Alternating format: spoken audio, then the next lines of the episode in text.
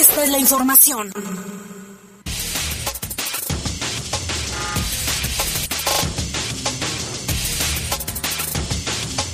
Muy buenas tardes, buenas tardes, ya son las 7, las 7 de la tarde en punto. Les saludamos con gusto en este jueves, ya 23 de junio del año 2022. Vaya que el tiempo vuela.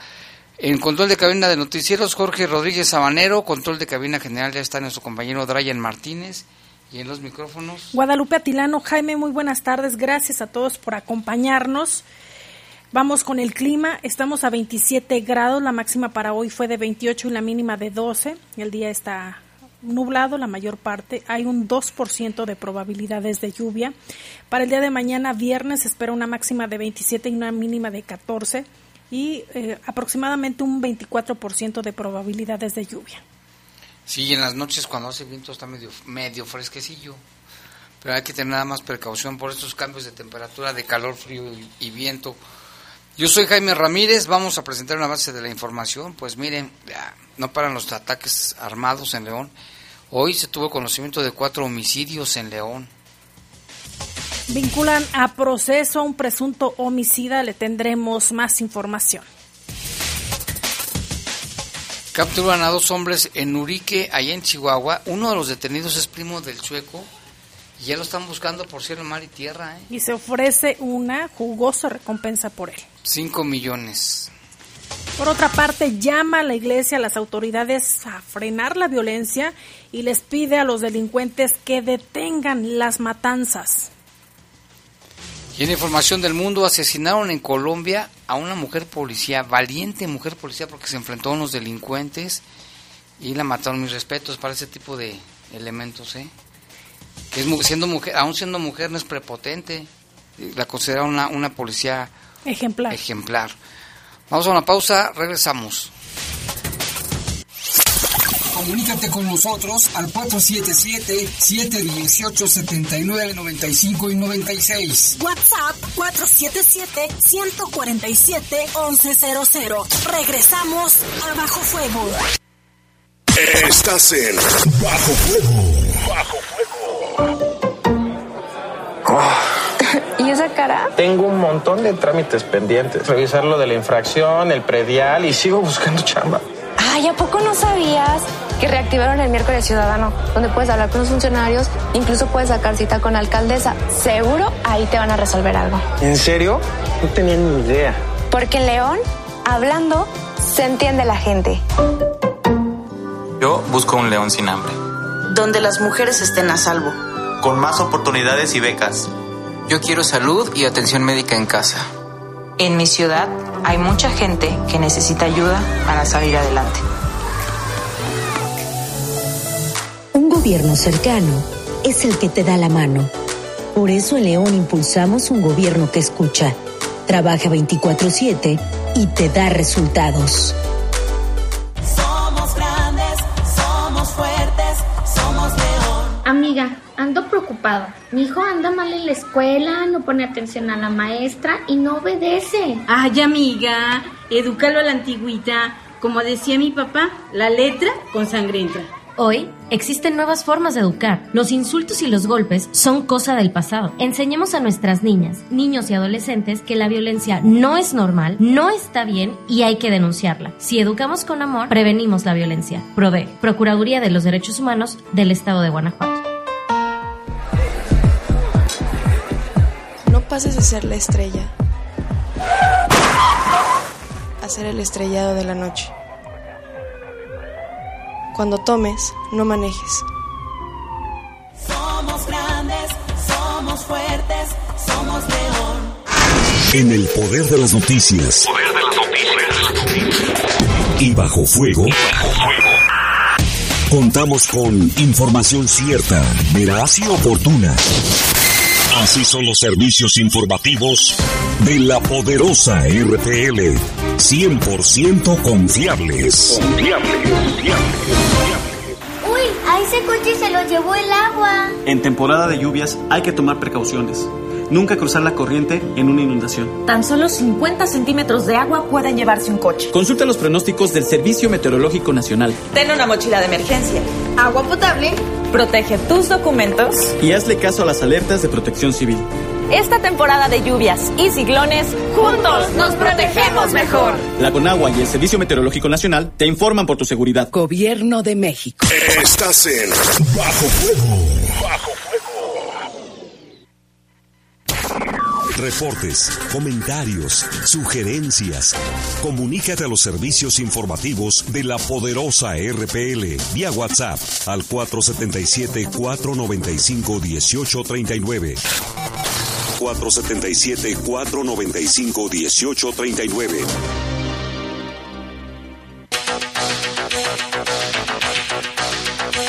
Siete con cinco, vamos con información del país. Este asunto de los sacerdotes asesinados, pues ha habido muchísimas reacciones. Y mira, Lupita, durante los operativos para detener a José Noriel Portillo, alias El Chueco, por el homicidio de dos sacerdotes jesuitas y de un guía de turistas, dos hombres armados fueron capturados en el municipio de Urique por fuerzas federales y estatales. Los detenidos son César, Iván y Humberto, el primero presuntamente primo del Chueco quienes viajaban en un vehículo y portaban dos armas largas, una corta y su, respectiva droga.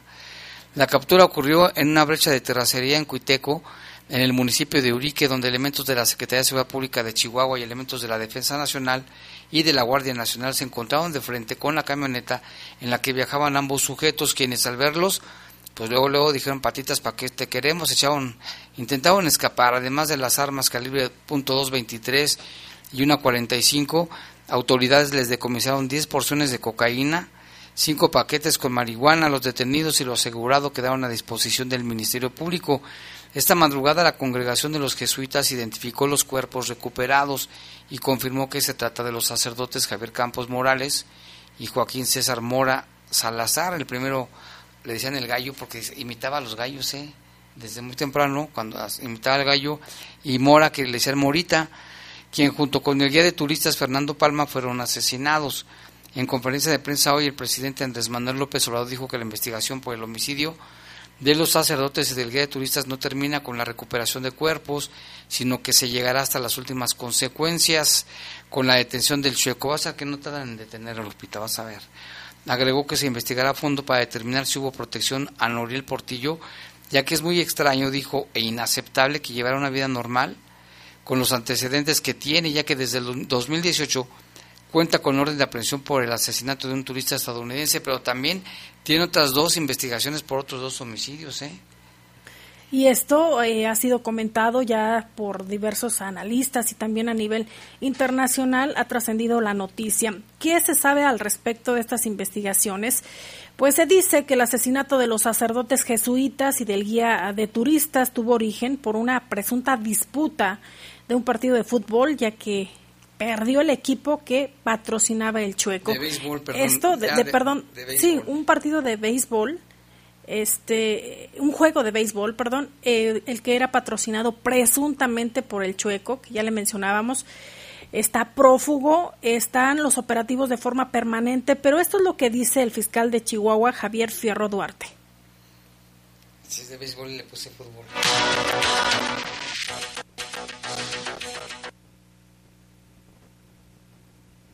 Es por ello que, de acuerdo con las actuaciones ministeriales, podemos establecer lo siguiente.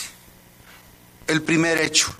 En primer lugar, el pasado lunes se atendió el reporte en el que nos informaron que José Noriel Portillo Gil, alias El Chueco, arribó a un domicilio de Cerocahui a, final de a fin de localizar a Paul B., habitante de la comunidad, ya que días antes se había llevado a cabo un juego de béisbol en el que participó un equipo patrocinado por el mencionado Chueco, y tras haber sido derrotado, se generó una disputa con el otro equipo en el que contendían los hermanos Paul y Armando B. De acuerdo con las versiones de diversos testigos, el Chueco detonó un arma de fuego en contra de Paul B y privó de la libertad a Armando B y posteriormente prendió fuego a la vivienda. Además, es importante precisar que una mujer y un menor de edad, quienes son habitantes de Cerocahui y tienen un vínculo con las víctimas, fueron reportados inicialmente como privados de la libertad. No obstante, tras las diligencias realizadas por la autoridad investigadora, se logró establecer que ellos se retiraron del lugar sanos y salvos. Ya se tuvo comunicación con los familiares, quienes informan que tanto la mujer como el menor se encuentran en óptimo estado de salud y de igual manera se les ha ofrecido el apoyo integral a través de la Comisión Ejecutiva de Atención a Víctimas. Es así como queda perfectamente establecido que las personas privadas de la libertad son dos habitantes del lugar y no turistas, a quienes, hay que decirlo, seguimos buscándolos. El segundo hecho. El segundo hecho tiene que ver con horas más tarde, donde se suscitó el otro evento que tuvo lugar en un hotel del mencionado poblado, donde según algunos testigos, Pedro P., un conocido guía de turistas, interactuó con el chueco y posteriormente fue privado de la libertad. Indican las declaraciones recogidas por la autoridad ministerial que el hombre anteriormente privado de la libertad se escapó y llegó policontundido al templo del pueblo, donde fue auxiliado por los religiosos, quienes también lamentablemente fueron privados de la vida por proyectil de arma de fuego y cuyos cuerpos se llevó el agresor. Entrevistas ministeriales señalan como autor de estos hechos a José Norel Portillo Gil, alias El Chueco, de tal forma que la Fiscalía General del Estado acordó la publicación de una recompensa de hasta 5 millones de pesos a quien aporte información veraz, eficaz, eficiente y útil que conduzca directamente a la captura del chueco. Pues ahí está, ahí está lo que dice el fiscal de Chihuahua, Javier Fierro Duarte, en cuanto a este eh, homicidio de los dos sacerdotes jesuitas y el guía de turistas. Imagínate, Jaime, todo derivó porque perdió el equipo que él patrocinaba. Sí, fueron dos escenarios, uno de ellos fue ese, y mira nada más, andaba drogado, que además sí se, se confesó con un sacerdote que, que estaba, que no, al que no lo mataron, ¿eh? Y mira también, hoy ha habido muchas reacciones del, de, políticos, el mismo Papa, el Vaticano ya se pronunció, la Arquidiócesis de Chihuahua, eh, la Conferencia del Episcopado Mexicano y precisamente el secretario de la Conferencia del Episcopado Mexicano expresó en un mensaje de indignación eh, en, un mensaje la indignación de los obispos de México por los asesinatos de los sacerdotes jesuitas y la creciente ola de violencia que sufre el país. Exige al gobierno de los tres niveles, de, de los tres niveles que regrese la paz y les hace un llamado a los delincuentes a que dejen de matar a sus hermanos. Como pastores, queremos expresar de igual modo toda nuestra cercanía y el profundo dolor que cargamos en nuestro corazón. Ahora como nunca, el dolor de la cruz se vuelve más intenso por tanta sangre inocente derramada a lo largo y a lo ancho del país. Los índices de violencia y sus estructuras de muerte se han desbordado e instalado en nuestras comunidades desfigurando a la persona humana y destruyendo la cultura de paz. Una cultura de paz que nos hace hermanos. Al lado de nuestro pueblo esperamos una respuesta a la altura de las circunstancias por parte de las autoridades civiles en todos los niveles. Es responsabilidad de quienes gobiernan procurar la justicia y favorecer la paz y la concordia en la convivencia social. Esta realidad de violencia nos golpea. Nuestro México está salpicando sangre de tantos muertos y desaparecidos, entre ellos 27 sacerdotes, incluidos los padres jesuitas que han sido asesinados por el crimen organizado identificándose así con los miles de víctimas de nuestro pueblo que han tenido este fin, junto con las decenas de miles de desaparecidos a quienes sus familias siguen buscando. Habríamos de sumar las muchas extorsiones y la total impunidad imperante en todo el país. Esta situación es ya insoportable y nos reclama y exige a todos dar frutos de paz.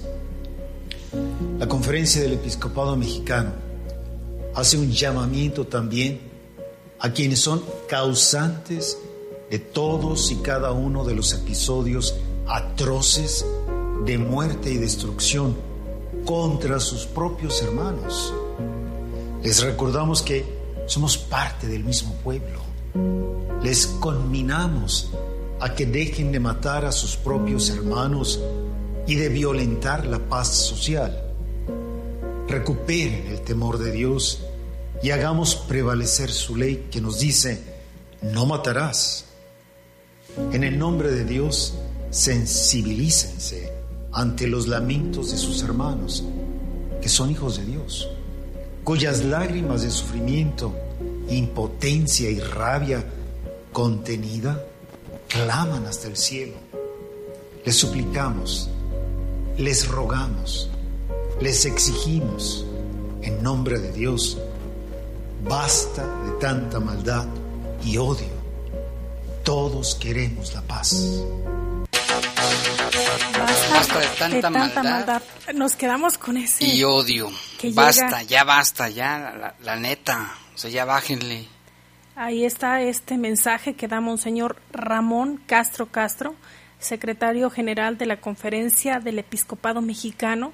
Un mensaje que, que ha trascendido, que varios medios de comunicación lo han publicado, eh, debido también, Jaime, a lo emotivo, a la situación tan sensible que se vive tras el asesinato, como él lo decía, de los padres jesuitas, pero también de los que están desaparecidos. Sí, habló de las extorsiones, habló de los desaparecidos, habló de los homicidios. Por eso dijo, México está salpicando sangre. Nosotros lo hemos dicho, Lupita, que México es un cementerio de costa a costa y de frontera a frontera. Tanto muerto, más que en las guerras, más que a dónde vamos a parar así. O sea, ya, híjole. Y resalta lo que dice, les exigimos basta de tanta maldad y odio. Así es. Y a los, y a los gobernantes que hagan su trabajo de los tres niveles de gobierno. Que digan, esto es, esto es del federal, esto es del municipal, este, cada quien que haga su tarea. ¿no? Fuerte el, el mensaje. También ha habido, ha habido, pronunciamientos, Jaime, también en redes sociales. Dicen que en México ya hay más balazos que hay. Hay más abrazos que más bien más balazos que abrazos. Sí, fácil, fácil. De parte de los delincuentes. Ahorita vamos a narrar también lo de, lo de Jalisco. Vámonos con otro tema también terrible, Lupita, Nuevo León. Se dio a conocer el caso de una mujer de 23 años que presuntamente fue víctima de violación, además fue golpeada y quemada. Se trata de Liliana Fernández, usted puede ver ahí su página de Facebook, así Liliana Fernández, quien es madre de cuatro hijos y explicó que en marzo pasado, el 26 de marzo, su marido pues salió a trabajar ahí en Nuevo León por lo que ella y sus cuatro hijos vivían en un cuarto rentado en el municipio de Salinas Victoria, Nuevo León. Dijo que el dueño, identificado como Eduardo Tamés, comenzó a acosarla y días después acudió a su casa junto con dos hombres, quienes la drogaron, golpearon, violaron, le prendieron fuego y la tiraron en un terreno baldío, dándola por muerta. Ella sufrió quemaduras en el 32% del cuerpo, incluida la parte inferior del rostro, lo que es todo el pecho, los hombros, con sus heridas expuestas y frente a una cámara, ahí la puede ver usted en su Facebook, Liliana agradeció a todas las personas, en específico a ciudadanos de Estados Unidos, Tijuana y Saltillo, que le han ayudado económicamente para comprar medicinas, medicamentos y contribuir a que sus hijos tengan comida. Dijo que le agradece a la gente que le ha ayudado y que le ha escuchado y además exigió en Facebook que se haga justicia para detener a sus agresores, ya que no es la única víctima pide justicia. En otra grabación, la joven aseguró que el ataque fue realizado en el este año, este año en marzo, y no en el año 2019 como circula en redes sociales. Incluso denunció que la Fiscalía de Nuevo León hizo caso omiso sobre sus denuncias. Vamos a escuchar lo que dijo Liliana Fernández. Eh, les decía que oh, los ministeriales están aquí afuera. Yo no los quise ver ya, como les digo, estoy cansada de, dar explicaciones, de decir lo mismo. Explicarles, explicarles y ya. Les digo a mi hijo, dije no. Ayer estuve bastantes horas en la fiscalía, no me hicieron caso y ahora yo no les voy a hacer caso. Les dije, no, ellos cuando quieren, cuando te quieren poner atención. Ya, yo ya no quiero, ya. Ya, si quieren hacer tu trabajo, que lo hagan. Yo ya, di- ya di mi declaración. Ya dije lo que tenía que decir y ya. Ya que no vengan a fastidiarme. Bueno, dice que ayer estuvo varias horas en la fiscalía. El martes pasado la fiscalía de- detalló que la víctima había declarado, dice la, dice la fiscalía que ella había declarado que se lesionó por encontrarse en un predio que se incendió. Sin embargo, Liliana Fernández acusó que esto es una mentira y negó haber cambiado la versión de los hechos. Habrá que investigar bien a fondo. Dice el texto que ellos estuvieron pendientes del caso desde el día 26, siendo eso mentira, porque nunca nadie se acercó ni con su esposo, que brilló por su ausencia en la Fiscalía de Nuevo León. Vamos a estar al pendiente qué pasa con esta mujer y con su denuncia.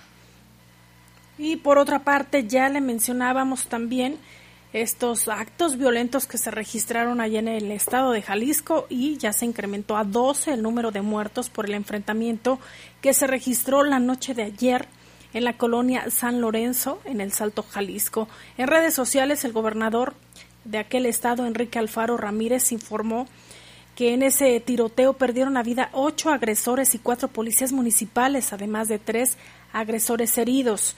Dijo así, en un operativo muy importante la policía del Salto y la policía del Estado abatieron ayer a ocho delincuentes y dejaron tres heridos graves, tras atender el reporte de una casa de seguridad en la que habría armamento oculto. Desafortunadamente, en el servicio, cuatro policías del municipio del Salto fueron abatidos en cumplimiento de su deber. Alfaro expresa las condolencias a los familiares de estos uniformados. A través de sus redes sociales, el mandatario estatal expresó sus condolencias y pues ahora, Jaime, habrá que esperar porque también menciona él que a los familiares de los policías el compromiso es ayudarles en lo que necesiten. Jalisco reconoce su labor y su servicio por el Estado. Eh, también, pues esta, eh, esa mañana, esta mañana, agentes de la Fiscalía y peritos de ciencias forenses continuaban procesando los indicios en, en la zona donde se registró este enfrentamiento. Lo que trasciende es, en un momento como el que vive México, en Jalisco tenemos claro que no puede haber tregua contra quienes nos han quitado la paz y la tranquilidad.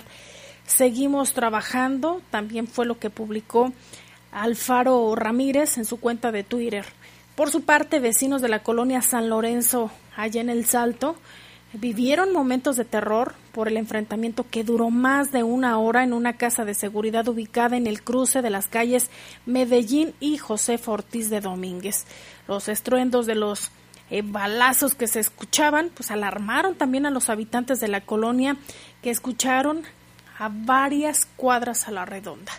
Esto en cuanto empezó a circular en redes sociales, hablaban, eh, Jaime, de cómo se dio la movilización, posteriormente todo este acordonamiento, las calles cerradas, operativos en, en los que participaban eh, los diferentes órdenes de gobierno para eh, atender a las víctimas que se encontraban ahí en el lugar. Balaceras similares en otros lugares, pero ayer estuvo de terror, ¿eh? Vimos los videos de la gente que ahí vive, pues ya sabes cómo se escucha la lluvia de balas, ¿no? Y 12, 12 es el saldo de 12 personas fallecidas. Ocho delincuentes y cuatro policías, o presuntos delincuentes. Y vamos con información del mundo. La Corte de Estados Unidos revirtió este jueves la ley de Nueva York que obligaba a las personas a explicar los motivos por los que portan un arma oculta en espacios públicos, una decisión histórica que evitará que los estados restrinjan con normativa propia a las personas para hacerlo.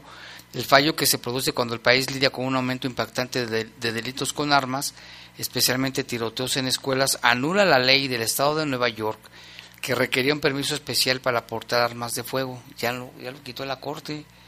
La segunda y decimocuarta enmienda protegen el derecho de un individuo a portar un arma de fuego para defensa propia fuera del hogar, dijo el juez Clarence Thomas. El requisito de causa justificada de Nueva York viola la decimocuarta enmienda al impedir que los ciudadanos respetuosos de la ley con necesidades ordinarias de autodefensa ejerzan su derecho en la segunda enmienda de poseer y portar armas en público para autodefensa. Esta decisión es un revés para la población y las asociaciones que buscan un mayor control de armas en el país. La gobernadora de Nueva York, del estado de Nueva York, Kathy Hochul, calificó de día negro luego del fallo de la Corte Suprema, pues evita que los estados puedan legislar también, ¿eh? además de asegurar que continuará la lucha para evitar que las leyes sigan protegiendo la venta de armas sin un control más estricto. Estaba que echando rayos centellas el presidente Joe Biden, Joe Biden por esta decisión de la Corte. O sea, tú vas a poder andar con tu arma en, en la calle, ellos en el, en el argumento de que es para autodefensa. Pero si los delincuentes lo van a traer, van a decir, pues es para autodefensa. En fin. Y en el municipio de Santa Fe de Antoquia, allá en Colombia, fue asesinada una mujer policía. Los hechos se registraron la noche del miércoles en una emboscada contra la uniformada y su compañero, quien resultó herido. El director de la Policía Nacional de Colombia, general Jorge Luis Vargas, indicó que se ofrece una recompensa de hasta 100 millones colombianos por información que lleve a la captura de los responsables. La patrullera de nombre Andri Merlano tenía 25 años, de los cuales llevaba 5 en la institución. Era oriunda de Cincelejo y tanto su familia como compañeros la recuerdan como una mujer alegre y excelente funcionaria. Ella a todo le sacaba una sonrisa, manifestó Julio César Merlano Pérez, padre de la joven policía. Eh, Merlano también escribió y describió a su hija como una mujer muy centrada y que sabía lo que quería para su futuro. Ahora descansa en paz. Una mujer policía ejemplar, portando su uniforme con orgullo, no como otras que Y yo otros. conozco y otros. Vámonos a una pausa, Lupita, y regresamos con más aquí en Bajo Fuego. Comunícate con nosotros al 477-718-7995 y 96. WhatsApp 477-147-1100. Regresamos a Bajo Fuego. Estás en Bajo Fuego. Bajo Oye, ¿sabes quién ganó la presidencia municipal? Sí, claro. Lo podemos consultar en la página del IEG, ieg.mx. Mira, aquí están los resultados de todos los cargos de los ayuntamientos. Ahora hay que informarnos, organizarnos como sociedad y vigilar que cumplan sus propuestas. Para hacer valer tu decisión, después de elegir, hay que exigir. IEG, Instituto Electoral del Estado de Guanajuato. El Gobierno Municipal de León informa del inicio de los trabajos de rehabilitación y conservación del puente vehicular del Boulevard Vicente Valtierra y Arroyo Interceptor Ejido, a la altura de la colonia San Pedro Cruz. Por tal motivo, habrá cierre parcial de carriles.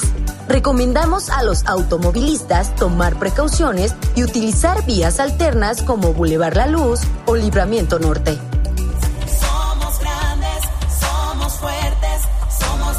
Amiga, ando preocupada. Mi hijo anda mal en la escuela, no pone atención a la maestra y no obedece. Ay, amiga, edúcalo a la antigüita. Como decía mi papá, la letra con sangre entra.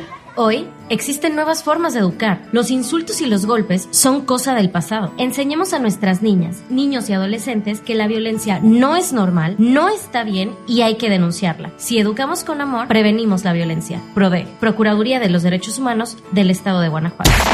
Reportes, comentarios, sugerencias. Comunícate a los servicios informativos de la poderosa RPL vía WhatsApp al 477-495-1839. 477-495-1839.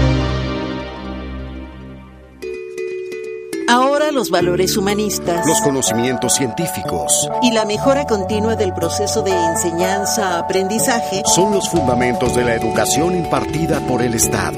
Una reforma al artículo tercero constitucional aprobada por el Senado así lo garantiza. Para fortalecer la formación y proteger los derechos de las y los mexicanos.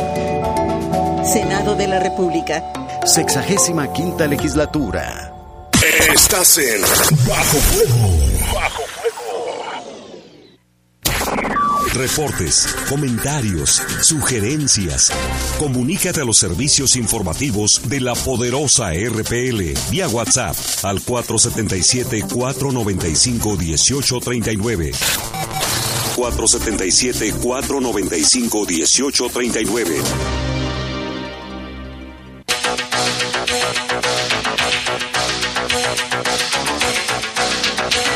Ya son las 7 con... Ah, chis, es bien tarde, 7 con 29 minutos. Vámonos con información que tiene nuestro compañero Lalo Tapia. Cuatro homicidios más el día de hoy en León. ¿Qué tal, Jaime Lupita? Buenas tardes, buenas tardes a todo el auditorio. Pues información sobre, eh, pues desafortunadamente más, más homicidios, más homicidios que se han registrado. Eh, tan solo el día de hoy fueron cuatro los asesinatos registrados en lo que va de, del día. El primer caso fue, bueno, los primeros dos casos fueron uno en la colonia Presidentes de México. Poco después de las 7 de la mañana se reportaba por parte de vecinos de la calle privada Andrés Quintana Roo y Lázaro Cárdenas, ahí en la colonia Presidentes de México, eh, que estaba una, pues una bolsa de plástico de color negro ahí en el, en el lugar y parecía eh, haber restos humanos en el interior. Las autoridades que llegaron al lugar confirmaron el, el reporte, estaba ahí las, las bolsas casi en la esquina eh, y se confirmaba que se trataba de una mujer. De manera inicial se decía que el cuerpo estaba desmembrado, que estaba cercenado, sin embargo no este dato en particular no fue confirmado por parte de las autoridades. Eh, la víctima, la persona fallecida, pues tampoco ha sido identificada por las mismas características en las que fue localizado el cuerpo y pues bueno, se hizo todo el pues la investigación, el peritaje y demás y ya finalmente los restos fueron llevados al CEMEFO para la investigación. De los responsables no se sabe absolutamente nada. No, no hay datos de quiénes fueron las personas que, que dejaron el cadáver ahí en el, en, el lugar de los hechos. Y también más o menos como a las 7.30 de la mañana se hacía el reporte sobre la localización de una pareja. Esto en la zona pues ya cerril, parte del cerro, ahí en la colonia Brisas del Campestre, que es al final de la calle Brisa de Braga. Ahí se reportaba la localización de estos dos cuerpos. Las personas fallecidas, un hombre y una mujer, aparentan tener entre 35 y 40 años. La mujer vestía una blusa amarilla, pantalón de mezclilla y tenis negros. El hombre traía una playera verde, pantalón de mezclilla y los dos presentaban lesiones de arma de fuego en la cabeza, ambos. No hay pues tampoco datos de los responsables. La investigación igual se hizo ahí por parte de la fiscalía y finalmente también el cuerpo fue llevado al, al CEMEFO para eh, realizar la, la, necropsia. De igual forma de los responsables tampoco se tienen datos, eh, no se sabe absolutamente si fueron, o absolutamente nada, perdón, no se sabe si fueron asesinados ahí en el lugar de los hechos o si es que nada más abandonaron los cuerpos. Y ya el último caso, por lo menos del día de hoy, fue cerca de las 12.30 de la tarde. Esto en una casa ubicada en la calle Jerez de la Mancha, casi esquina con Jerez de la Frontera, en la colonia Valle de Jerez. Pasado el mediodía se reportaba esta agresión en contra de dos hombres. Ambos estaban en el, interior de la casa. Se habla que llegaron eh, un par de personas en una motocicleta, tocaron al domicilio y cuando les abrieron comenzaron a disparar. Ahí se confirmó el fallecimiento de una persona que no ha sido identificada, mientras que otro hombre, José Guadalupe, de 32 años, fue llevado a recibir atención médica, su estado de salud se reportaba delicado, presentaba lesiones en el hombro. El lugar de igual forma fue custodiado por autoridades, se hicieron los operativos y demás y tampoco tampoco hubo personas detenidas. Ya los el cuerpo más bien sería llevado al CEMEFO para la para la necropsia. Y otro caso que da a conocer el día de hoy la fiscalía se trató de un cuerpo encontrado ayer en la comunidad La Venta esto en el camino que conduce también a la comunidad del Ramillete. Esto fue por la tarde de ayer. Eh, la persona fallecida pues no se sabe nada. Aparentemente se trata de un hombre. Estaba con, con lesiones de arma de fuego ya que se encontraron ahí algunos casquillos percutidos y algunos otros datos. Y finalmente pues fue llevado al, al CEMEFO. Tampoco hay datos de la identidad. No se sabe nada de los responsables y con esto suman ya eh, pues ya prácticamente los 40 asesinatos registrados durante este mes de junio, Jaime, que, que si bien pues todavía, o más bien falta pues prácticamente una semana para que termine el mes, los números en comparación con el mes pasado pues sí están un poco más abajo, pero finalmente hablamos de pues asesinat más de un asesinato en promedio al día. Y lo que mencionábamos también en otras ocasiones, Jaime, que hay días en los que está bastante tranquilo y días como hoy, por ejemplo, que se reportan estos cuatro casos.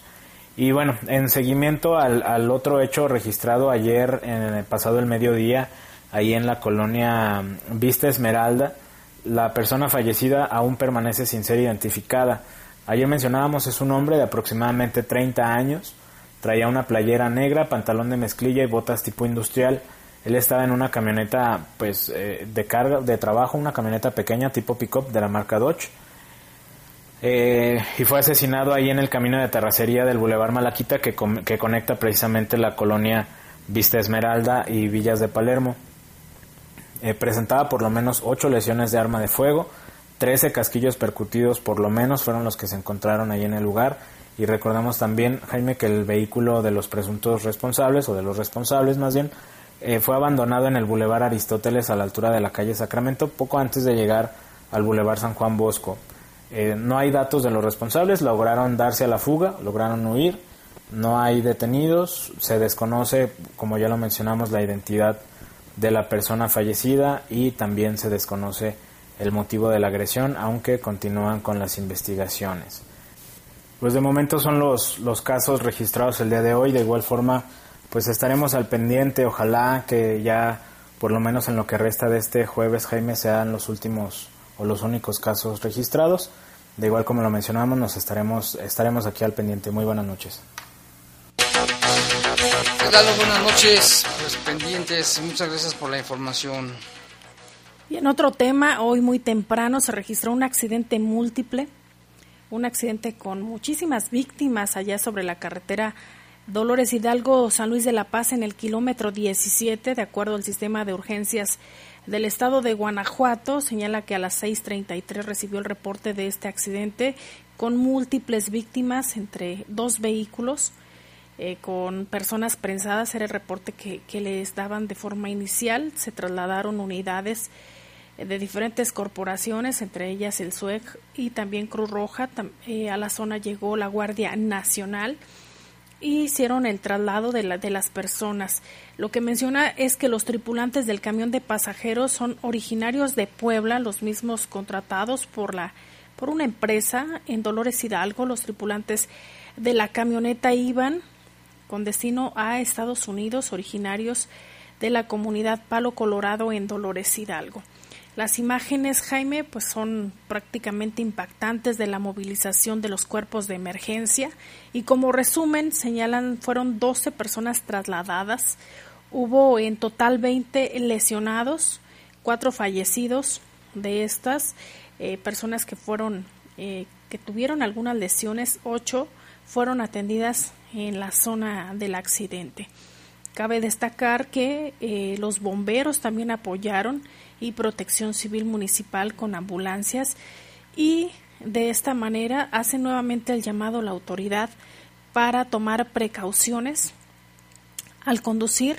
Cabe destacar que una de las principales causas de accidente, Jaime, no en este, porque todavía no se ha dado un peritaje, pero en forma general a nivel nacional es el uso del celular mientras se conduce. Aquellas personas que van texteando se distraen y esto provoca accidentes. Así es, y también en otra información, al término de la audiencia judicial, por parte de una investigación de la Fiscalía y una vez que concluyó la duplicidad solicitada por la defensa, dos sujetos fueron vinculados a proceso penal acusados por delitos de homicidio y homicidio en grado de tentativa en agravio de un ex policía de San Francisco y otro elemento de León. Los acusados son Jesús Eduardo de 19 años y Adolfo Ángel de 22, que viven aquí en, la ciudad y contaban con antecedentes por la aportación de arma de fuego y de robo de vehículo. Ambos quedaron a disposición de la Fiscalía y elementos de la Policía Municipal quienes los detuvieron en la calle Ayala, esquina con Antonio López Hernández en la colonia Villas de San Juan. De acuerdo con los hechos, el occiso fue detenido fue identificado como Luis Alberto, de 41 años, apodado El Mata, ex policía de San Pancho, y un conductor de un taxi ejecutivo de plataforma, su cuerpo fue localizado sin vida, recostado sobre los asientos delanteros. En el arroyo vehicular se localizaron casquillos calibre 9 y calibre 22, así como un arma de fuego tipo escuadra de color negro. El lesionado, elemento de seguridad pública de León en activo de 35 años, dijo a la policía que el día de los hechos, 31 de mayo, por la tarde se encontraban en un domicilio y como a las cinco y media de la tarde tocaron a la puerta dos sujetos y al abrir un familiar le preguntaron por él. A través del sistema visual, el ofendido observó que los dos sujetos desconocidos portaban gorras y cubrebocas y al acercarse a la puerta y preguntar qué se les ofrecía, escuchó a uno de ellos que decía dile que se acerque, lo que le generó sospechas, por lo que realizó un disparo al aire con una pistola calibre 22, lo que hizo correr a quienes lo buscaban. En ese momento llegó su vecino, quien manejaba un taxi, y le comentó que dos tipos salieron corriendo afuera del fraccionamiento donde tenían estacionado un coche, por lo que decidieron ir a buscarlos. Los hoy acusados fueron identificados por las gorras y los cubrebocas cuando viajaban a bordo de un carro de color gris. El vecino que manejaba un automotor se acercó al vehículo de los agresores. Uno de ellos sacó la mano y realizó detonaciones. Fíjate, qué manera, ¿no? Al intervenir la fiscalía, agentes de investigación encontraron en la colonia Hacienda de Otates el carro en cuyo interior observaron el cadáver de una persona y tomaron conocimiento de los hechos.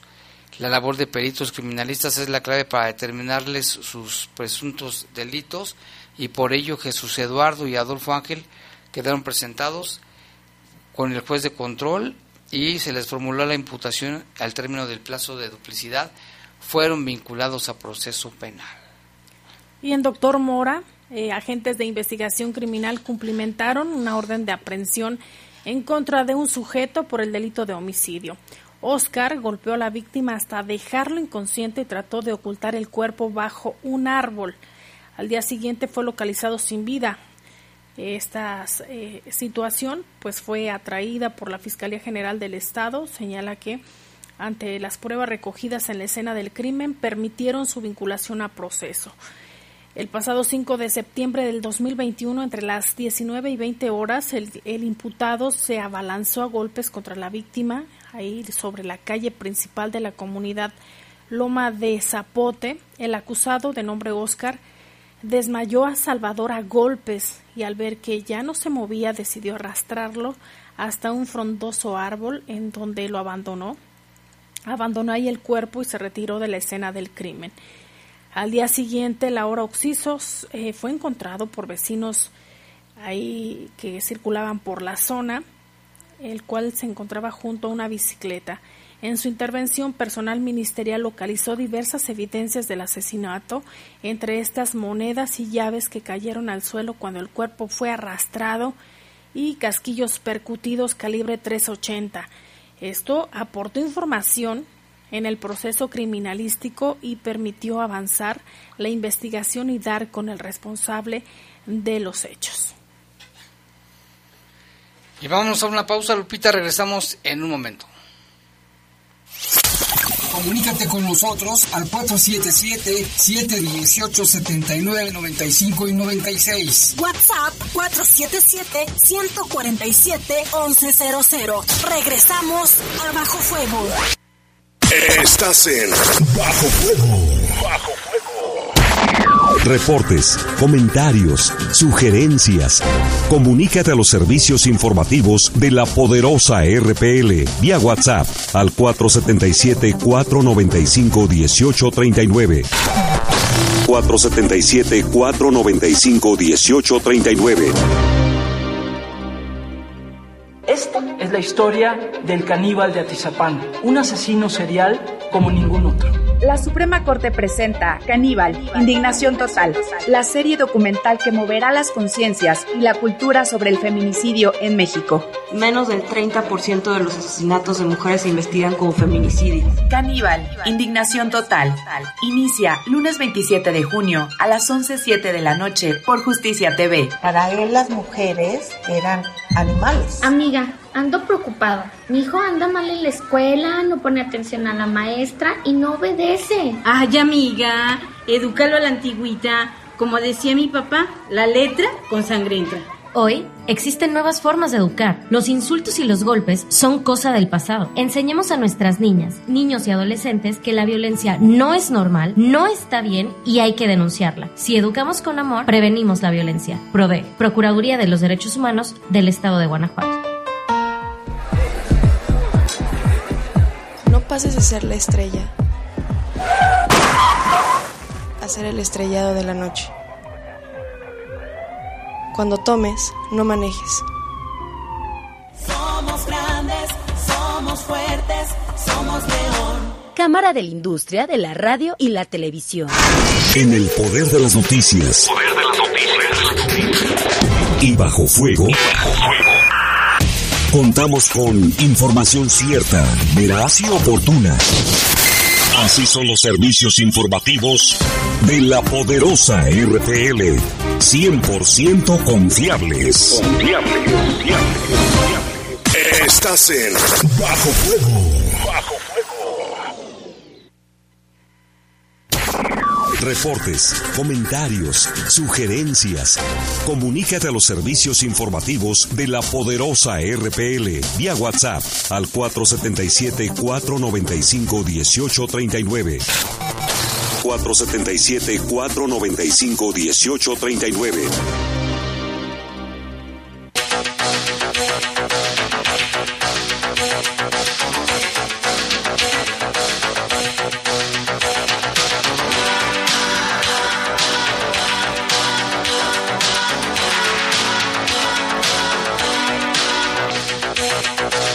Bueno, ya son las 7 con 45 de la tarde, noche, ya casi anochece. Y hacemos un enlace telefónico con el licenciado Reyes Carlos. Él es del Instituto Federal de, Defensoría Pública. Y le saludamos con gusto. Licenciado Reyes, ¿cómo está? Muy bien, gracias a ustedes por la atención y el tiempo para con sus radioescuchas. Oiga, licenciado, pues hoy tenemos un tema, pues se puede decir que novedoso, pero importante, Tema de pensión de viudez del Seguro Social para personas del mismo sexo. A platíquenos cómo está este asunto.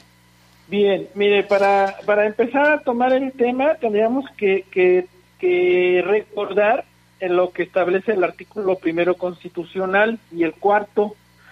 El primero constitucional, en esencia, establece en uno de sus párrafos que queda prohibida toda discriminación motivada por origen étnico, edad, discapacidad, condición social. Entre ellos habla de la cuestión de preferencias sexuales. Y el artículo cuarto constitucional establece que el varón y la mujer son iguales ante la ley. Ahora, el Estado mexicano como tal ha suscrito varios convenios a nivel internacional o tratados y esos tratados lo obligan a respetar lo que ahí se establece. Eh, uno de esos tratados es, es la Convención Americana sobre Derechos Humanos y otro es el Pacto Internacional de Derechos Civiles y Políticos.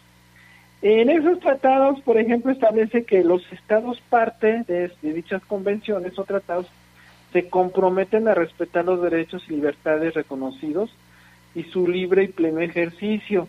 Y habla de un tema importante que, que es la, la discriminación. Dice, sin discriminación alguna por razón de raza, color, sexo, etcétera. Entonces, eh, ahí en su en su casa, en su casa, en la oficina, llegó hace poco un asunto relacionado con, con el tema de la discriminación. El tema de la discriminación es muy variado, pero en, en este caso en particular, acude con nosotros una persona que, que vivía con, tenía como pareja una mujer que llegó con nosotros, y como pareja otra mujer, o sea, personas del mismo sexo, y pues estuvieron viviendo en concubinato. Eh, una persona de ellas, eh, la pareja de esta señora, pues fallece, pero esta señora, eh, la que falleció, estaba asegurada, o sea, ella trabajaba y tenía el, estaba inscrita al Instituto Mexicano del Seguro Social y, y por razón de esa inscripción, pues se le, se le generan varios derechos establecidos en la ley del Seguro Social cuando está uno vivo, pues es la atención médica, hospitalaria, cirugía, medicamentos, pensiones. Pero cuando fallece la persona asegurada, su, su pareja, que en este caso fue la, concubina que quedó viva, tiene derecho a lo que la ley establece como pensión de viudez. por la muerte del concubino, de la concubina en este caso. Entonces, eh, la persona, la, señora que, que, vive va al Instituto Mexicano de Seguro Social, hace la solicitud de, pensión por viudez. Ella previamente a esto eh, lleva a cabo ante los juzgados eh, civiles de aquí del estado de Guanajuato un juicio de información testimonial para acreditar el concubinato por más de cinco años. Y pues ese juicio termina con una sentencia donde el juez efectivamente le dice, sí, efectivamente se, se demuestra eh, durante la secuela del procedimiento que efectivamente tú eres concubina de la persona que murió. Entonces ese, ese requisito está salvado, ya está, ya está cumplido. Acreditado. exactamente, porque el artículo 130 de la Ley del Seguro Social establece que va a tener derecho a pensión de viudez la que fue esposa del asegurado o pensionado, o bien habla de los concubinos, dice que la que vivió con él como si fuera su marido por un plazo de cinco años, ¿no? Entonces, cuando la, señora hace la solicitud al Instituto Mexicano de Seguro Social, le dan una respuesta y esa respuesta le dicen que no es posible que, que le den la pensión de viudez que solicita y le dicen que porque el 130 de la ley del Seguro Social no establece el derecho de pensión entre personas del mismo sexo. O sea, como son mujeres que, que, que vivían en concubinato, le dice el Seguro Social que no te puedo pensionar porque el artículo 130 ni me lo, no está previsto en eso. Mm.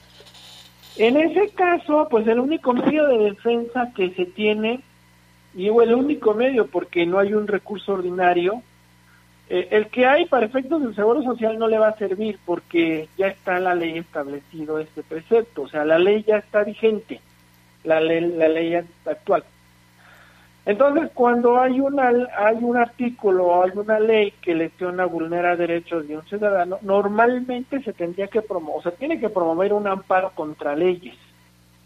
El amparo contra leyes lo, lo va a conocer un juez federal y y el efecto de ese amparo contra leyes es que un juez federal, con base en los argumentos y los, los alegatos y pruebas que se, que se presenten en la demanda de amparo, declare que ese artículo es inconstitucional porque viola, en este caso estamos alegando que a la señora la están discriminando por razón de género. O sea, le dice, tú estabas en concubinato con otra mujer y, y, no te puedo pensionar. Entonces, esa es una discriminación y que está prohibida por el artículo primero constitucional.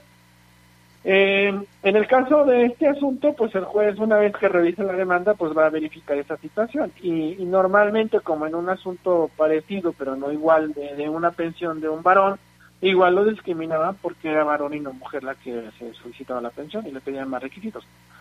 Entonces, eh, en este caso, nosotros vamos a conocer este, este tema para que si alguno de sus radioescuchas está pasando por una situación igual de que sean dos hombres o dos mujeres y busquen pensión de viudez ante el Seguro Social o otra institución este, de seguridad social y que les digan lo mismo, ¿no? Sabes que la ley de X eh, Instituto de Seguridad no me deja pensionar, no, no está previsto. Eh, desde ese, desde este momento, pues nosotros ponemos a disposición de ellos estos servicios de manera gratuita para pues poder promover los amparos que, legalmente procedan en contra de esa ley o ese artículo de la ley que le discrimina ¿sí? para que ella pueda o ella o él pueda tener derecho o acceso a una prestación de seguridad social. Y finalmente sí sí se logró pues. Sí, de hecho eh, eh, de hecho el amparo está en trámite, pero como hay una violación este, muy evidente a su derecho a la pensión porque la estén discriminando y, los tratados internacionales de los que de los cuales México es parte y el artículo primero constitucional establecen que está prohibido e, esa discriminación pues normalmente son estos amparos los jueces federales los conceden ¿por qué? pues porque está muy acreditada la discriminación solo solo por el hecho de que son eh, personas del mismo sexo o sea esto es discriminatorio y este y ese artículo debe de prever o modificarse para que ya también ellos estén contemplados en ese beneficio. ¿Por qué? Porque en este caso eh, a la persona afectada no nada más le van a la van a dejar fuera de un ingreso económico mensual. Eh, los pensionados tienen derecho a una atención médica, quirúrgica, hospitalaria, este, cirugías. O sea, es como cuando están asegurados en vida. Tienen derecho a todas las prestaciones que la ley del Seguro Social establece. Y, y la otra es el medio de subsistencia, que es el medio económico, su pensión mensual. Ah, ok. Y aquí en este caso, bueno, pues la Constitución está por encima de una ley, digamos, no sé si sería secundaria como el En el orden de jerarquía de leyes, en primer término está la Constitución Política de los Estados Unidos Mexicanos, después sigue, pues casi casi está a la par con los tratados internacionales de los cuales el Estado mexicano es parte, y de ahí vienen las leyes secundarias. En este caso, la ley de seguro social es una ley secundaria. Y, por encima de esa ley está la Constitución, donde está prohibido que se discrimine a las personas en razón de raza, sexo, género, etcétera. No hay hay varios supuestos. En este caso encuadra la discriminación por por, por sexo, por este por identidad de género, porque las dos personas son mujeres, ¿no? Y, eso, digo, normalmente los amparos proceden porque está muy acreditado ese, esa discriminación. Desde el momento en que el Instituto Mexicano de Seguro Social le dice que, que no le dan la pensión porque, porque son personas del mismo sexo. O sea, son dos mujeres que están en concubinato, fallece una y se aseguró, no, no te la doy. Y, y esa negativa implica una discriminación y la, la autoridad se apoya en ese artículo del Seguro Social, el 130, y es el que analizarán los jueces federales o el juez federal y normalmente cuando son violatorios de derechos humanos y garantías individuales, pues se conceden los amparos, ¿no? En este caso, pues eh, el juzgado federal tendría que conceder el amparo para que el Seguro Social le conceda su pensión y no le aplique ese artículo que la discrimina. ¿Y si están casados, pues es más fácil o no, o es igual? Sí, sí, eh, eh, igual, o sea, el hecho de que haya, de que esté casado es más fácil porque pues ya no, ya no promueve el juicio civil para acreditar el concubinato, ¿no?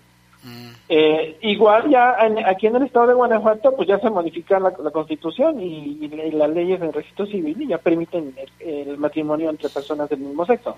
Entonces, pues igual si tienen su acta de matrimonio eh, es más fácil porque ya se ahorran el trámite del juicio de, ante el juez civil para acreditar ese concubinato. Pues, pues muy bien, licenciado. Este, entonces, si hay alguien que está en esta situación, pueden acudir con ustedes, ¿no? Para que les apoyen.